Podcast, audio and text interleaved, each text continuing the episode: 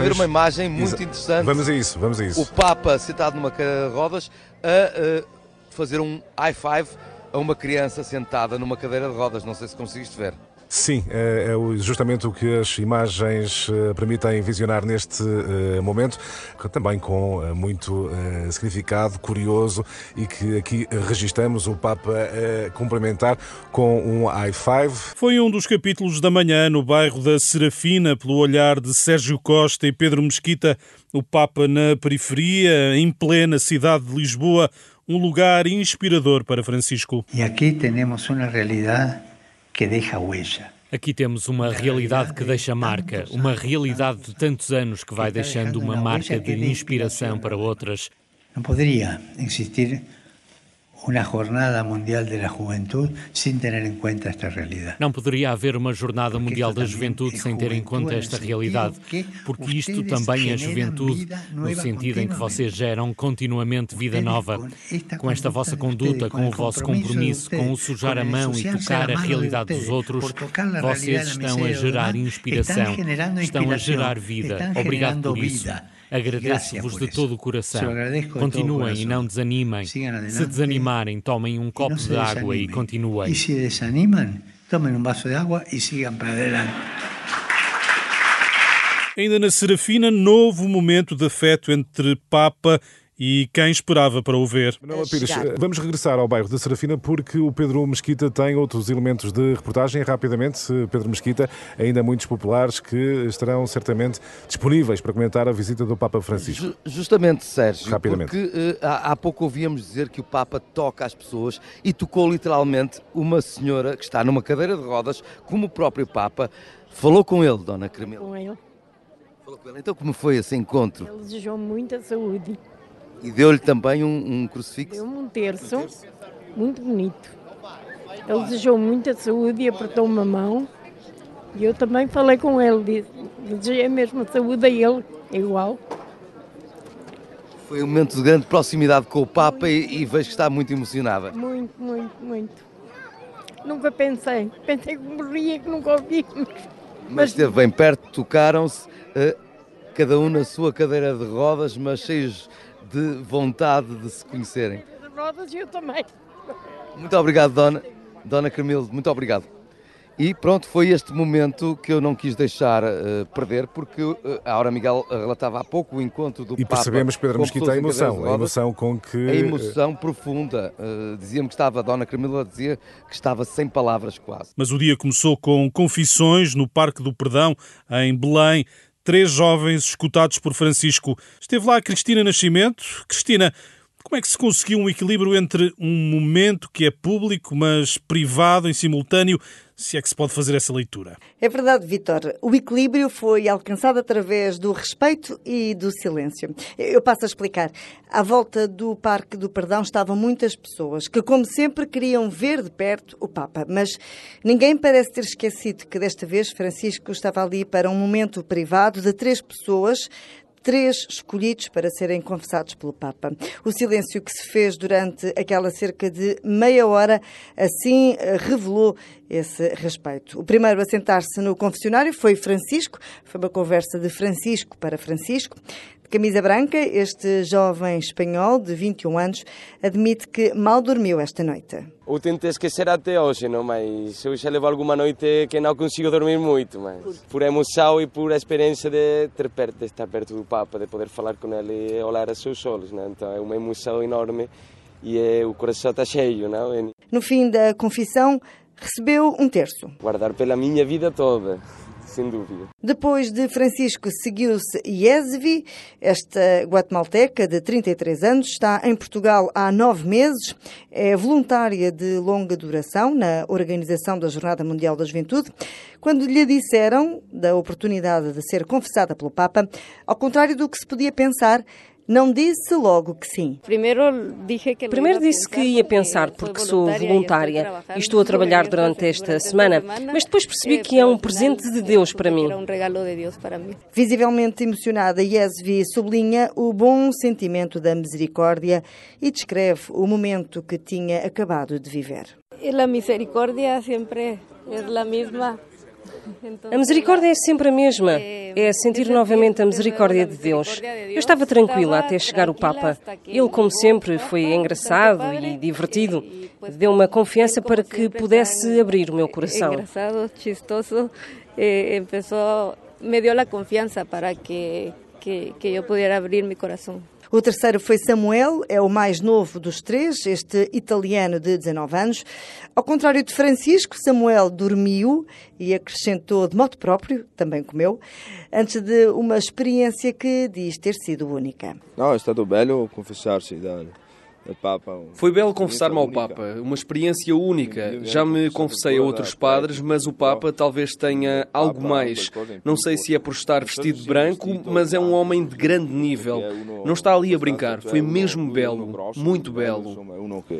que não scherza, però não, é estado belo realmente belo. Samuel, que também disse que esta oportunidade de ser confessado pelo Papa vai mudar a sua vida para melhor, espiritualmente, e que relatará o acontecimento aos seus amigos e familiares quando regressar à Itália. Antes do almoço, o Papa recebeu as visitas de delegações de líderes de várias religiões, destacou o compromisso ecuménico e interreligioso da Igreja Portuguesa. Francisco deixou-lhes uma recomendação. Cuidem dos jovens que são alegres, mas não superficiais e correm o risco de serem anestesiados pelo mundo que os rodeia. Logo depois, à mesa, também na Nunciatura, o Papa almoçou com um grupo de dez jovens. Três eram portugueses e o José Pedro Frazão conversou com a Beatriz. Designer, autora do símbolo da JMJ 2023, a Beatriz Roca Antunes, que está aqui ao meu lado. Olá, Beatriz. Olá. 27 anos de idade almoçou com o Papa. Genericamente, como é que foi o almoço? Bem disposto? Muito bem disposto, com muito bom humor e muita simpatia da parte do, do, Papa Francisco. Falaram o Papa mais em posição de escuta? Falaram mais os jovens, o Papa? Como foi? Falámos mais os jovens, o Papa deixou-nos logo, uh, logo à partida muito à vontade, uh, disse-nos que, que ele não ia falar, que éramos nós que estávamos ali uhum. para falar. Do que é que falaram, genericamente falando? Cada um falou um bocadinho da sua realidade e daquilo que, que, que nos preocupava. No caso de, do convidado da Palestina, por exemplo, falou sobre a sua realidade e aquilo que é viver constantemente em conflito, constantemente em guerra. E, inclusivamente, ele pediu ao Papa Francisco para rezar por ele e, e todos nós, tenho a certeza que vamos rezar hoje, hoje também por ele. Outras, outras pessoas falaram sobre, sobre saúde mental, sobre a situação dos jovens uh, hoje em dia e as dificuldades que enfrentamos, sobre a importância de, de nos lembrarmos dos mais velhos uhum. e, de, e de conversarmos com os avós, coisa que o Papa Francisco tantas vezes fala. Um, falámos sobre muitos, muitos assuntos e o Papa Francisco teve sempre uma palavra, primeiro, de muito sentido de humor e depois de, de muita verdade. Tudo em 45 minutos, não é? Tudo em 45 minutos. um, mas há aqui uma, uma, nota eh, sobre uma frase do Papa que te chamou a atenção. Durante, durante a conversa que tivemos, eh, o Papa Francisco disse que que a fé, eh, a fé católica, pode não estar na moda, pode não ser popular, mas é coerente e, e isto deixou-me deixou-me muito alerta e deixou-me a pensar em, em várias, uh, em várias questões, se calhar mais polémicas, uh, que, os, que os jovens hoje em dia também trazem à Igreja. E a jornada é também um, um momento de mudança nessa perspectiva, eventualmente. Deixa-me deixa só introduzir aqui, eh, em 12 segundos, reproduzir um, um, um desses registros da, da Beatriz, há pouco no Media Center, sobre a emenda. Ok? Ah, Vamos okay. a isso. Uh, nós começámos uh, à italiana com um primeiro prato de massa e depois com, com um prato de carne Uh, com vegetais e depois uma sobremesa que tinha bolo de bolacha e fruta. Soube bem, Beatriz? Uh, sim, eu estava mais, estava mais concentrada em conseguir conversar com o Papa Francisco e mais focada nisso do que em comer, mas, foi, mas correu muito bem. Entrevista do José Pedro, que esteve aos comandos da emissão especial da Renascença à tarde.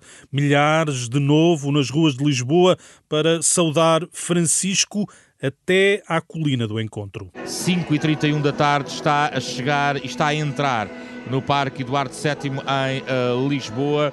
Voltando a encontrar esta multidão. Já estou a ver o Papa Móvel, vem a subir então este lado esquerdo do Parque Eduardo VII, vem acenar é um espaço muito curto para a passagem do Papa Móvel. Vem acenar a todos estes jovens de um lado, do outro, sempre sorridente e incansável. Este é um percurso que já leva vários, vários minutos. Papa Francisco a entrar então no palco do Parque Eduardo VII, saudando toda esta multidão que aqui se concentra. No início da celebração, Francisco falou das lágrimas das novas gerações.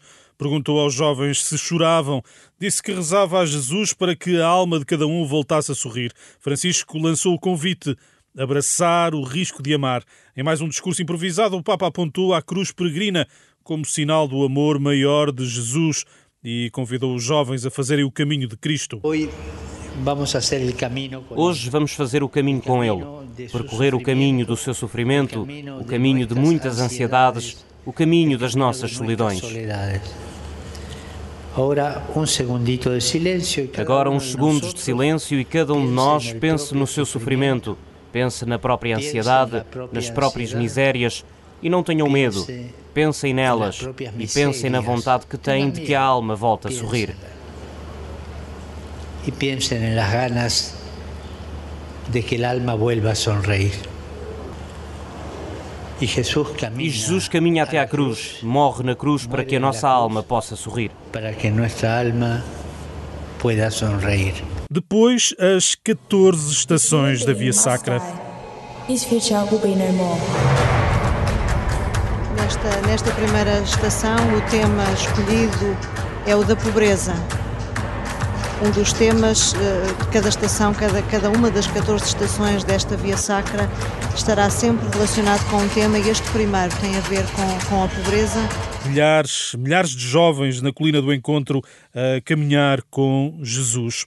Aura Miguel sobe agora ao palco do mundo.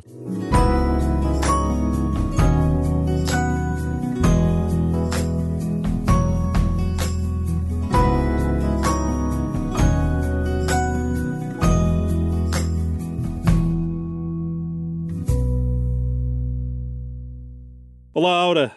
Ora, viva, Vitor. Via Sacra com o Papa, que momento? Sim, primeiro 800 mil pessoas, mais talvez, que se juntaram para este grande momento e sob um calor intenso. Esta é a minha primeira nota, que é a capacidade do Papa em aguentar isto. Às vezes acontece arranjar um Papa móvel com uma cobertura para o proteger e ele não quis, muito provavelmente para ser mais visível a todos. E foi, foi um entusiasmo incrível. Quer dizer, nós percebemos o efeito da, da, presença dele o mais próximo possível, por isso é que faz, dedica quase uma hora a subir e a descer a avenida e a subir e a descer este Parque Eduardo VII que estava apinhado de jovens, todos entusiastas, quando ele passou. E, e depois impressionou-me foi que no final, poderia termos esperado por um merecido repouso, não, ele veio, deu logo início à Via Sacra e talvez por isso, talvez por ter eh, sido muito, muito duro para ele tanto tempo ao sol, abreviou Voltou a improvisar. drasticamente, exato, abreviou drasticamente o, o, discurso que tinha feito, mas apontando nas ideias-chave desse discurso, não é? E a ideia-chave era convidar, convidar todos a percorrer este caminho com Jesus, porque Jesus é aquele que nunca nos abandona, que nos acompanha sempre, mesmo quando parece que as coisas correm mal, e ama-nos tanto ao ponto de ter morrido por nós. Portanto, ele a certa altura, isso é que também foi notável, foi a capacidade que ele teve de controlar aquela multidão que poucos minutos antes estavam em grandes gritos de entusiastas e típicos jovens aos pulos quando ele passava e a cantar, etc.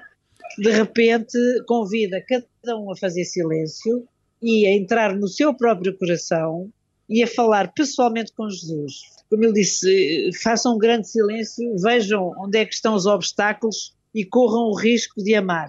E não é que se fez um imenso silêncio neste espaço, parecia que não estava aqui ninguém. Isso foi, foi extraordinário, portanto, uma capacidade de facto de comunicar com esta multidão, que era uma multidão, como ele gosta de dizer, feita por cada um, único e irrepetível, a quem foi de, uh, dirigido este convite. E depois foi o resto destas meditações muito bem feitas, em estilo muito contemporâneo, carregadas de, de problemas que os jovens já atravessam, problemas dificílimos, mas encarados de maneira realista e sempre com um ponto de fuga de, para construir o tal cosmos em vez do caos, como ele tinha dito ainda ontem em nas Cascais. escolas ocorrentes, sim, e de certo modo foi esse percurso que ele ajudou a fazer para, quer dizer, para no fundo também, de uma maneira realista, tornarem-se adultos, mas sempre com uma palavra de esperança, que eu acho que isso foi o que determinou, além do facto de ter sido muito bonito do ponto de vista estético e musical. De manhã, o bairro da Serafina, os elogios ao trabalho social naquela zona de Lisboa, a capacidade de união das comunidades, ainda o amor concreto. Sim, Vitor, eu creio que também foi muito bonito de manhã, porque ele está, eh, está, sempre a falar disso, não é? Desde que chegou a Portugal, claro. não só com as autoridades, depois com os religiosos e, sobretudo, ontem na festa de acolhimento, sempre a lembrar que a vocação de cada um é, é, cuidar dos outros e daqueles que mais precisam. Aliás, ele começou logo de manhã a conversar uns jovens, não é? Isso também foi um sinal importante, que é bom primeiro purificar-se e olhar para dentro de si para, para limpar o coração, vamos dizer assim. E depois foi ele próprio dar um exemplo, ainda um dos ambientes ou dos contextos de, de Lisboa, eh, com problemas sociais que sabemos, mas o que me impressionou, e claro que aí valorizou, e aliás o seu discurso estava centrado também em três pontos: eh, fazer o bem juntos, eh, no concreto, no meio, no meio da, da terra e da lama, mas sujando as mãos e deixando-os lá ficar, como muitas vezes dizem, porque sem ser só uma caridadezinha. Ele não disse assim, mas disse, deu a entender isto e claro. também próximo dos mais fracos. Mas e, e, também aí na, no bairro da Serafina, ele disse por causa dos holofotes que estavam direcionados para os olhos, ele estou-lhe a ler o discurso e, portanto, também improvisou. E o que me impressionou, no entanto, foi a ternura uh, da, daquele momento, de, dos simples, dos simples, quer dizer, miúdos mínimos, pequeninos, a cantarem, desalinhadinhos com, com bibes de cor igual, com umas bandeirinhas a dar as boas-vindas ao Papa, um coro de crianças um bocadinho mais velhas a cantar com umas t-shirts todas alinhadinhas e afinadas. Havia uma ternura, com uma simplicidade desarmante que é mesmo, que acho que foi uma reserva de, de bem que ajudou o Papa, se calhar, a enfrentar estas adversidades do calor desta tarde e ficou, ficou muito evidente uma, uma atenção àqueles que, se calhar, não abrem eh, como ele tinha dito, não fazem os, os noticiários, as primeiras páginas dos jornais, nem abrem noticiários da televisão, mas que são uma realidade onde Cristo se identifica com estes. Tanto que depois o Papa ainda arranjou tempo para entrar na igreja paroquial e literalmente havia uma fila de cadeiras de rodas alinhadas e o Papa, ele próprio, numa cadeira de rodas, também saudou todos um a um, portanto ali misturaram-se várias gerações e foi o, também ali o mosaico do que é a Igreja e também o exemplo de como deve ser a vida de um cristão, que é não só crescer nesta relação pessoal com Jesus, como ficou muito evidente na Via Sacra, mas sobretudo também só tem sentido se for descentrado, se olhar para os outros e, se, e juntos é que é. Obrigado, Laura. Até amanhã. Até amanhã. À tarde, a repórter Miriam Gonçalves, que tem estado a viver a jornada por Lisboa eh, fora das agendas oficiais, encontrou o autor do hino da JMJ, Pedro Ferreira, compôs a melodia. Ele atuou com a banda da paróquia no festival Aleluia à tarde na Alameda Dom Afonso Henriques. Foi no direto com a Sónia Santos que a Miriam eh, ouviu duas histórias de Pedro Ferreira sobre o hino. Eu vou dizer um segredo, mas não dizem não, dizem não, conta, não contamos a ninguém, pois não, Sónia? Não, a não, mais não, engraçada é um padre americano que estava a distribuir na, na cidade de Alegria terços e ele chegou ao pé de mim com um terço e entrega-me o terço. E entrega mais dois amigos que estavam e eu disse, olha, eu vou dizer o teu segredo. E ele assim para mim, podes dizer que eu sou um profissional, pois está claro a espada. Olha, uh, mas não diz nada a ninguém. Eu sou o autor do hino. Olha, ele já não falou mais dos terços, não falou de onde é que era, não falou da congregação, deixou cair o chapéu, deixou cair tudo, sacou o telemóvel, quis, quis uma selfie e eu ainda quis saber um bocadinho mais dele, mas ele só quis chamar amigos à minha volta. Claro! Por, olha, para tudo. Bom. Isto é que é interessante. E, e, também tive uma história em Coimbra, porque olha, milhares de, de peregrinos que eram todo mundo, que estiveram em, em todo o país. Em todo e o antes país, da pré-jornada. E três japoneses que foram para casa de uns amigos meus e chegaram com a pressa no ar todo cantado em português. Ele ficou abismado a olhar para eles. E, e esse amigo liga-me: Olha, tu estás em casa, pá, podias só vir à janela. Eu, só vir à janela? Anda lá atrás os rapazes, pá. E eles chegam e ele só lhes contou quando já estava em minha casa. Aquilo foi, olha, um deitou-se no chão e eu levantei, anda lá, vamos mas a ver alguma coisa que estás em Portugal, deixa de coisas. Depois eu contei-lhe em inglês, se eu estivesse no Japão e conhecesse o autor, eu também se calhar tinha tido exatamente a reação. E pronto, cantámos lá em casa, estivemos lá a brindar, então, guardámos vídeos para o resto da vida só a para Jornada nós. Mundial da Juventude é isto, não é? O